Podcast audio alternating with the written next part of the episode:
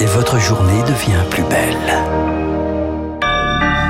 Merci d'écouter Radio Classique, il est 8 heures. La matinale de Radio Classique avec Renaud Blanc.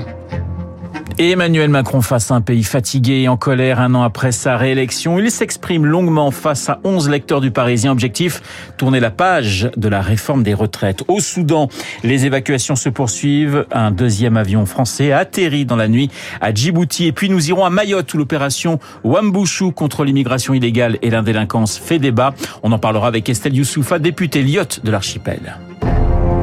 Radio Classique.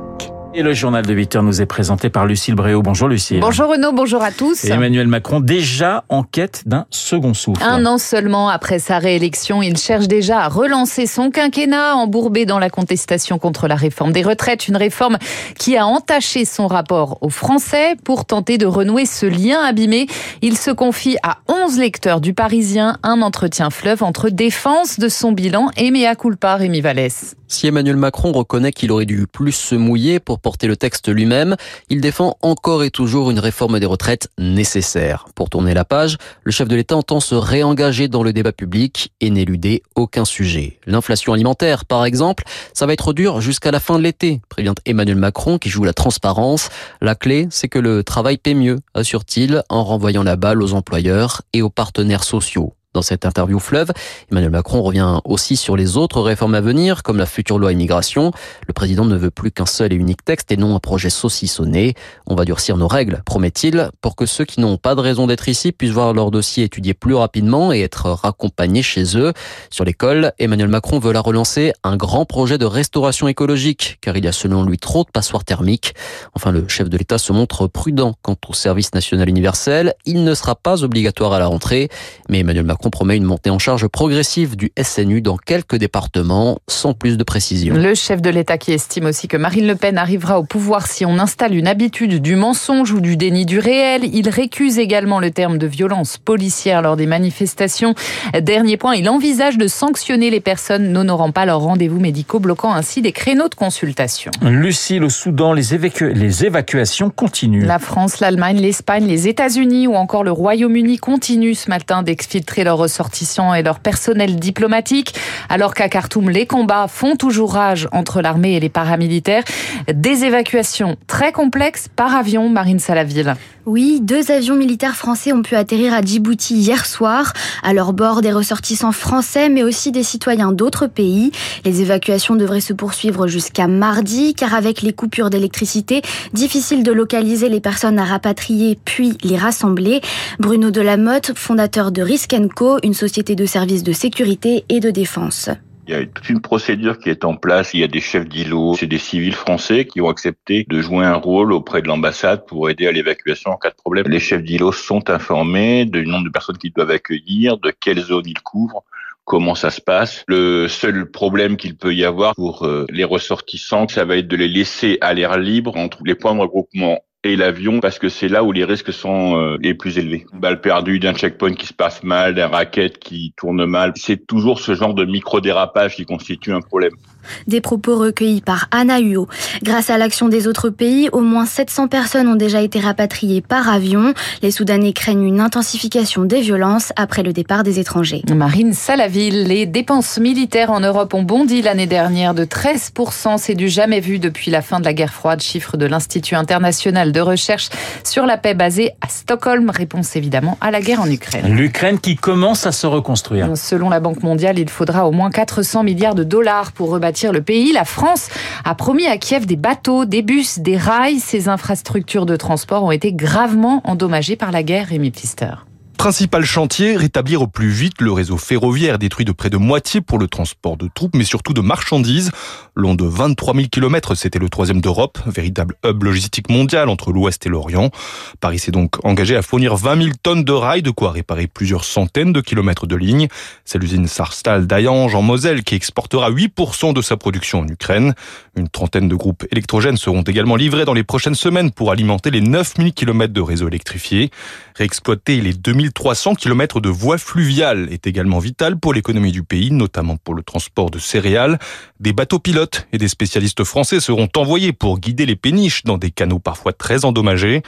Enfin, en prévision de la réouverture du transport aérien, la France forme actuellement sur son sol 10 contrôleurs aériens ukrainiens afin qu'ils puissent à leur tour devenir instructeurs. Les précisions de Rémi Pister. 8h05 sur Radio Classique, direction Mayotte à présent. Mayotte où l'opération Wambushu a commencé. Une opération de grande ampleur contre l'immigration illégale et la délinquance. Elle a débuté ce matin à l'aube dans l'archipel. Près de 2000 forces de l'ordre sont mobilisées. Objectif expulser les migrants en situation irrégulière, la plupart comoriens des bidonvilles de Mayotte. Wambushu qui signifie reprise en maoré. Le gouvernement n'a pas donné de date de fin et sur place, elle ne fait pas l'unanimité. Bonjour Estelle Youssoufa. Bonjour. Vous êtes député de la première circonscription de Mayotte, député du groupe Lyot.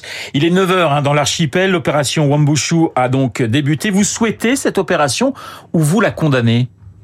Un non, euh, comme tout le reste de la population, euh, on soutient, nous les élus, massivement euh, cette opération en Boufou que nous avons d'ailleurs appelée de nos voeux. C'est à notre demande, nous Maoré, que le gouvernement a lancé cette opération.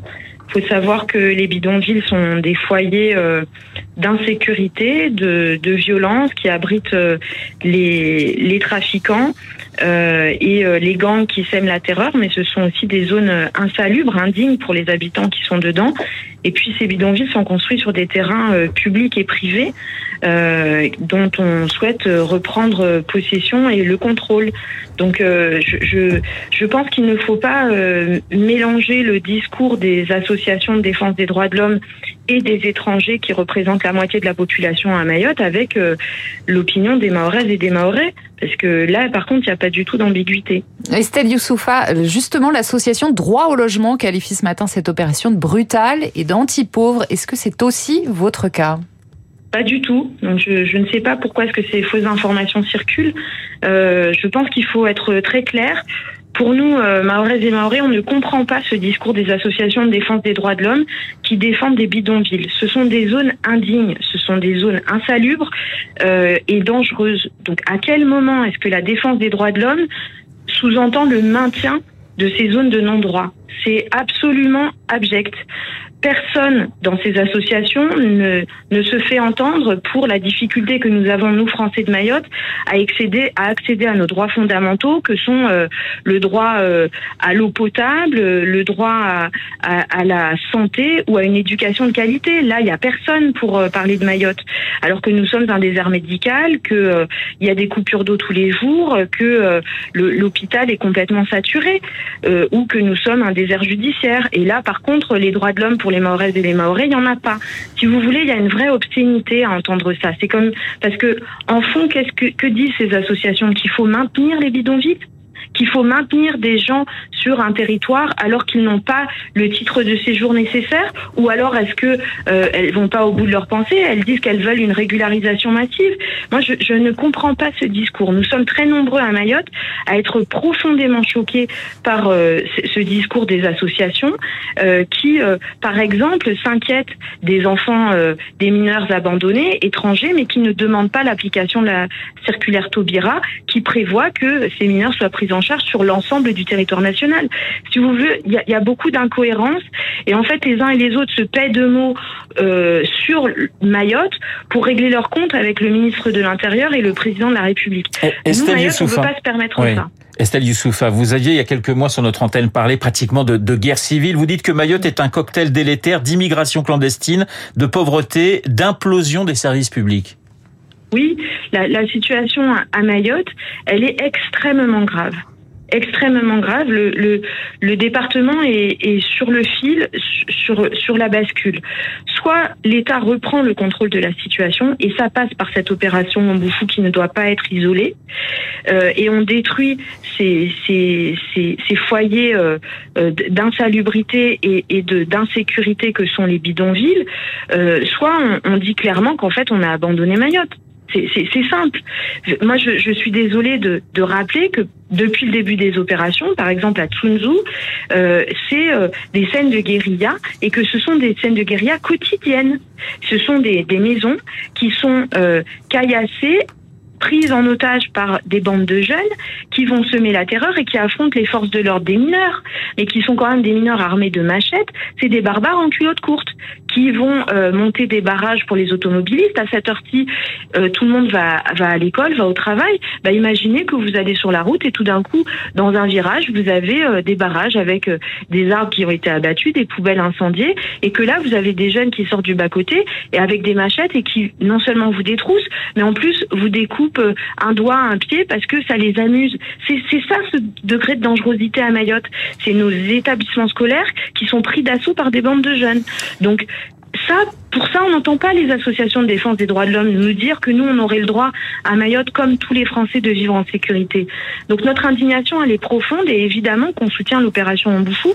On espère qu'elle sera, euh, euh, comment dire, euh, pas isolée, qu'il y aura aussi une défense de nos frontières pour permettre que celles et ceux qui sont expulsés ne reviennent pas en bateau. Tous les jours, il y a une centaine de personnes qui accostent par bateau illégalement à Mayotte. Merci. ce, problème migratoire est grave. Merci Estelle Youssoufa d'avoir répondu à nos questions. Je rappelle que vous êtes députée Lyotte de Mayotte. Et puis le bilan de la 32e journée de Ligue 1. Marseille reprend la deuxième place du championnat après sa victoire à Lyon 2 buts à 1 derrière Paris qui fonce toujours vers le titre. Montpellier se rassure pour le maintien avec cette victoire 1-0. 1-0, c'était à Rennes. Voilà, l'LOM me dit Arthur Berbac, et, et, Marseillais, donc ça tombe Comme plutôt bien. Comme par hasard. Merci Lucille, il est 8h11 sur l'antenne de Radio Classique dans un instant. L'édito politique d'Arthur et puis mon invité, Laurent Saïm, on va parler des États-Unis.